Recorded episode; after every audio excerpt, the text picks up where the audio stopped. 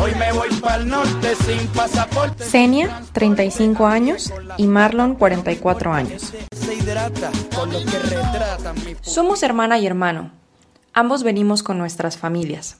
Soy maestra de educación primaria y ya tenía 5 años trabajando en la escuela. Yo amo mi profesión. Ya solo me faltaban 5 clases para terminar mi licenciatura en pedagogía, pero tuve que dejarla y me duele mucho, porque estuve dos años sacando todas mis clases. Que a la última hora de repente me pasara lo que pasó es una pérdida grande. Siempre han existido pandillas en ese lugar. Lo único es que nunca pensó uno que podían meterse con las escuelas. En todas las instituciones en Honduras, en fábricas, universidades, escuelas, tiene que haber uno o dos pandilleros que se han infiltrado. Puede que ellos quieran estudiar o trabajar ahí, pero al mismo tiempo ellos le extorsionan a uno. O sea, esto nunca va a terminar, porque ya agruparon todo a favor de ellos. En Honduras hay pocas plazas de maestros. Es difícil que te ubiquen. Cuando te nombran, tienes que arriesgarte a ir a donde te mandan para trabajar y darle el pan a tus hijos. Un maestro sin licenciatura gana 11.000 lempiras al mes. Con grado académico gana 21.000 lempiras al mes. No es un salario digno, porque alrededor de 5.000 lempiras se van solo en pasaje. En las zonas rurales no hay manera de llegar en carro. Cada maestro tiene que buscar su propio medio de transporte. A veces los compañeros tienen que ir hasta en caballo, arriesgando su vida, porque no saben con quién se van a topar. Los maestros que no consiguen una mejor plaza dejan de trabajar, porque no pueden jubilarse hasta los 80 años. El país llegó a un caos, por lo que estaba pasando con el presidente Juan Orlando Hernández. Al hermano del presidente lo metieron preso en Estados Unidos por narcotráfico. El presidente está en lo mismo, por eso la gente lo quiere sacar. Además, el gobierno ha privatizado el sistema de salud y la luz eléctrica. No está pensando en los pobres. No todos tenemos el mismo nivel económico. Nosotros los maestros estábamos ya teniendo tres meses sin salarios, sin clases y saliendo a las calles arriesgando nuestras vidas. Los soldados, que son mandados por nuestro presidente, estaban ocasionando la muerte a los compañeros maestros por pelear por sus derechos. Los pandilleros eran los peores enemigos de uno. Mi casa estaba en una zona de la 18 y yo trabajaba en una zona de la MS. Los pandilleros me daban perseguimiento hasta la escuela y descubrieron que ahí el grupo antisocial pandillero era diferente al de ellos. Al final yo no podía salir de la institución sin que me encontraran. Me atemoricé, porque afuera de mi escuela empezaron los enfrentamientos a balazos entre los pandilleros de esa zona y los que llegaban a vigilarme. Los pandilleros pensaban que yo estaba vigilando lo que pasaba allá y lo estaba traspasando a mi colonia, y los de mi colonia pensaban lo mismo. Por eso me amenazaron. Si yo seguía trabajando en el lugar que no concordaba con el lugar donde yo tenía mi casa, me iban a matar. Yo tenía que elegir una de las dos cosas, mi vida o mi trabajo. Tenía una plaza permanente como maestra, pero como tenía mi familia, tenía que huir y dejar mi trabajo. Las escuelas tienen alumnos que son hijos de pandilleros. Forzosamente tienen que pasar el grado, aunque no sepan nada. Por temor, los maestros les dan el grado. Las escuelas están vacías de alumnos, porque ya todos los padres emigraron por temor. El ambiente en la institución era demasiado traumante. Los maestros contratamos a un señor de edad como vigilante para que nos brindara seguridad, pero hasta el mismo vigilante no quería correr riesgo. Los pandilleros mandaban papelitos con sus hijos a los maestros. Ni en el receso podíamos estar bien, para desayunar o para almorzar, porque ni la comida nos caía bien en el estómago. Estábamos desesperados que las horas pasaran y pudiéramos salir. Para el día siguiente teníamos que encontrarnos todos los compañeros en un punto específico para irnos para la escuela, porque si llegaba a pasar algo a uno, que nos pasara a todos. Si tenían que disparar a uno, tenían que valernos a todos. Los pandilleros querían tener mi casa como bodega de armas y drogas. Yo tenía que decir que eran mías. Llegaban a mi casa y tenían que entrar a los cuartos. Si llegaban policías, yo tenía que decir que no los había visto. Todo esto traumaba a mis hijas. Como teníamos un carro, cualquier tipo de traslado que tenían que hacer los pandilleros llamaban a mi esposo para que él se los hiciera, corriendo riesgo. Mi hija de nueve años miraba que en la colonia los pandilleros pasaban hasta con las pistolas en la mano. A la niña se le estaba ocasionando un trauma psicológico. Ya no dormía. Si escuchaba tiros, ella se tiraba al suelo. Mami, ya nos vamos a morir. Tengo temor que yo me muera, mami, me decía a mí. En la escuela, la niña ya tenía un perfil distorsionado. Había llegado un momento en que ya sabía leer, pero perdió eso por el estrés que le causó la violencia. Cuando nos vinimos de Honduras ya tenía tratamiento psicológico. A nosotros como padres que somos nos afecta, nos afecta gravemente. Ahorita que estamos acá en México, ella está ya tranquila. Lo más lamentable es la salida de allá para acá. Esa es otra historia que uno vive. Cuando salimos de Honduras quedó todo abandonado. No traíamos nada, ni ropa ni nada. Teníamos que escondernos, ver cómo íbamos a conseguir alimentos y agua, porque viajar sin dinero era lo peor. Aguantamos lluvia, hambre, sed, dormimos debajo del puente, teniendo al niño de ocho meses. Tratamos de que no llorara. Acá por lo menos encontramos este refugio. Al principio sufrimos, pero encontramos a personas acogedoras y buena atención. Mi hermano hacía trabajo electrónico, mi esposo lavó carros. Nunca nos quedamos con las manos cruzadas. Cualquier trabajo que se presentaba, ahí estábamos. De igual forma, durante el viaje perdimos nuestros pasaportes. Ahora quisiéramos sacarlos, pero no sabemos cómo. Nos aconsejaron que nos acercáramos a la comar, por la permanencia, sobre todo. Ahí es donde estamos ahorita, esperando a ver qué dice Diosito. Esperamos tener la residencia permanente, buscar un trabajo estable y luchar, a ver si volvemos a nacer de nuevo y recuperamos fuerzas. Para que Honduras cambie, primero habría que cambiar a las cabecillas, porque desde que entró este presidente las cosas empezaron a cambiar. Renovaron la presidencia, pero él ganó las elecciones mintiendo, engañando a la ciudadanía. Este señor está arruinando todo. Quedó mucha gente sin empleos en Honduras, de fábricas, de bancos, de bananeras. Están despidiendo a mucha gente. Antes tú tenías un aguinaldo en junio, tenías un aguinaldo en diciembre. Dependía de tu antigüedad lo que tú recibías. Ahora solo contratan por tres meses, de tal manera que no tengan que pagar aguinaldo ni prestaciones. Honduras tendría que regresar a lo que ha perdido, su constitución.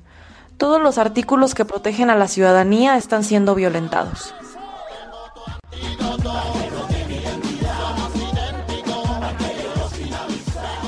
Soy bachiller en ciencias eléctricas. Trabajaba como supervisor de pinturas, pero yo siempre aspiraba a algo más. Trabajaba como contratista y tenía un negocio. La que se quedaba en la casa con el negocio era mi esposa. En mi colonia hay diferentes pandillas. Disparaban a lo loco, acomodaba lugar, sin importarles nada. Llegó un momento en que la esquina de mi casa quedó sin iluminación, porque ellos reventaron todos los focos. Dije, bueno, voy a poner un foco fuera de mi casa para que haya más iluminación. Pero no, me llegaron a decir que este foco no lo querían afuera. Cuando mi hermana y su familia venían a visitarnos, los pandilleros estaban a la expectativa porque llegaban. ¿Para dónde iban? Ya no podía uno invitar a amigos a la casa, porque los pandilleros piensan que todo extraño que llega a la casa de uno los anda vigilando. Ya el hondureño se volvió antisocial. Los maleantes no pueden ver crecer a las hijas tuyas. Les comienzan a seguir, y si ellas no aceptan ser sus novias, las llevan a la fuerza. Es una preocupación grande. Mi hija de 15 años ya me decía, papi, me siguen cuando vengo de la escuela. Uno que trabaja no puede estar pendiente, y no es lo mismo la fuerza de un padre que la fuerza de una madre. Yo tenía que escoger y decir, bueno, tengo que proteger más a mi hija que el trabajo, porque uno ya no se podía concentrar en el trabajo, sino que estaba pensando a la hora que la hija salía de la escuela, qué le iba a pasar. Ya uno no estaba feliz, ya uno no estaba en paz. Ya tenía dos años con el negocio, uno comienza poquito a poquito. Cuando miraba a uno que se vendían las cosas, metía más producto. Pero cuando los pandilleros ven que uno va creciendo, piensan que uno tiene mucho dinero y empiezan a pedir más. De extorsión tenía que pagar 3.500 lempiras al mes. Además, llegaban y querían alimentos. Si llegaban siete, los siete sacaban alimentos y no pagaban. Ni me di cuenta cuánto perdí por esto. Luego marcaron las casas en la cuadra con un rótulo. Casa vigilada. Tenía que pagar 600 lempiras a la semana por el rótulo. Hasta los ahorros tenía que sacar uno para estar pagando.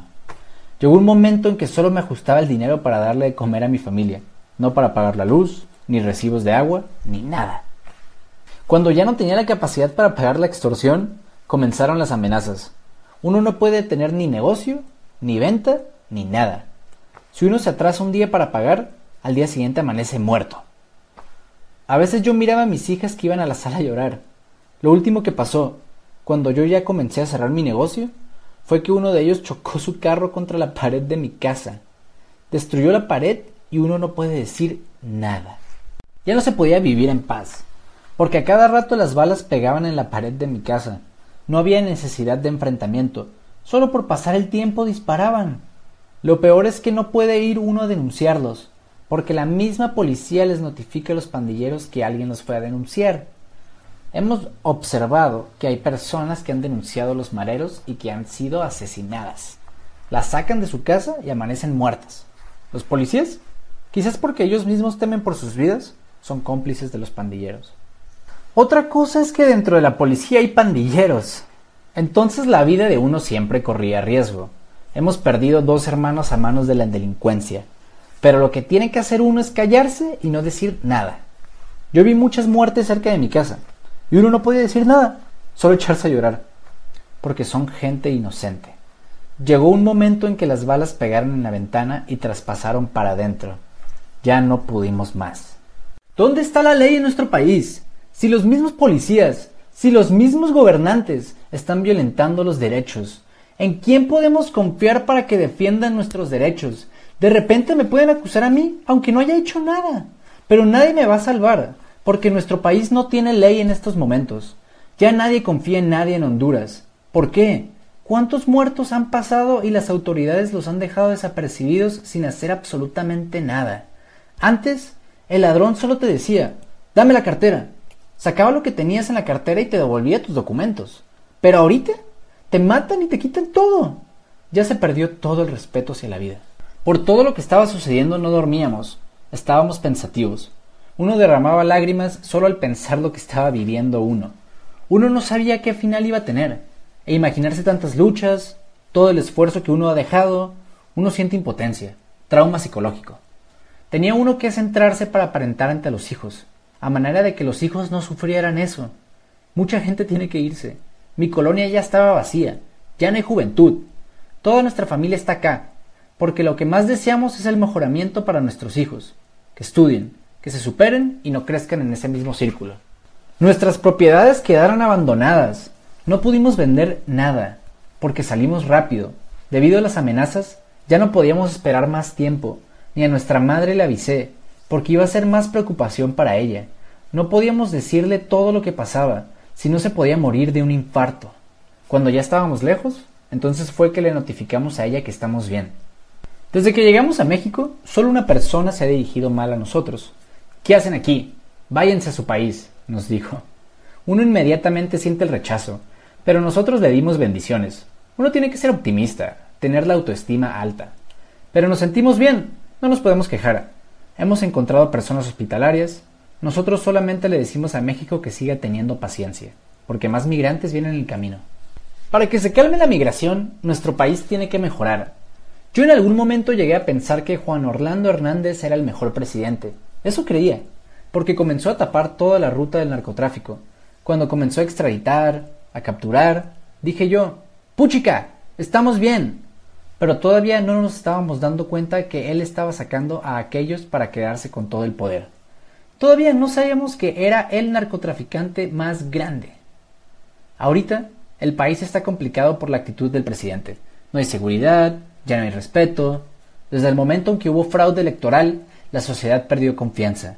La sociedad hace lo que le da la gana. El delincuente hace cualquier cosa. Honduras para nosotros era todo. No teníamos esa visión de emigrar. Cuando salimos, lo único que quisimos fue salvaguardar nuestra familia y llegar hasta México. No hemos tenido la aspiración de llegar a Estados Unidos. Si alguien de Honduras me preguntara, ¿me voy de ilegal para México? Yo le diría que no, por el sufrimiento que nosotros vivimos. Pero a la larga, lo que está pasando en nuestro país, las amenazas, les obliga a las personas a emigrar. Enveneno su champaña.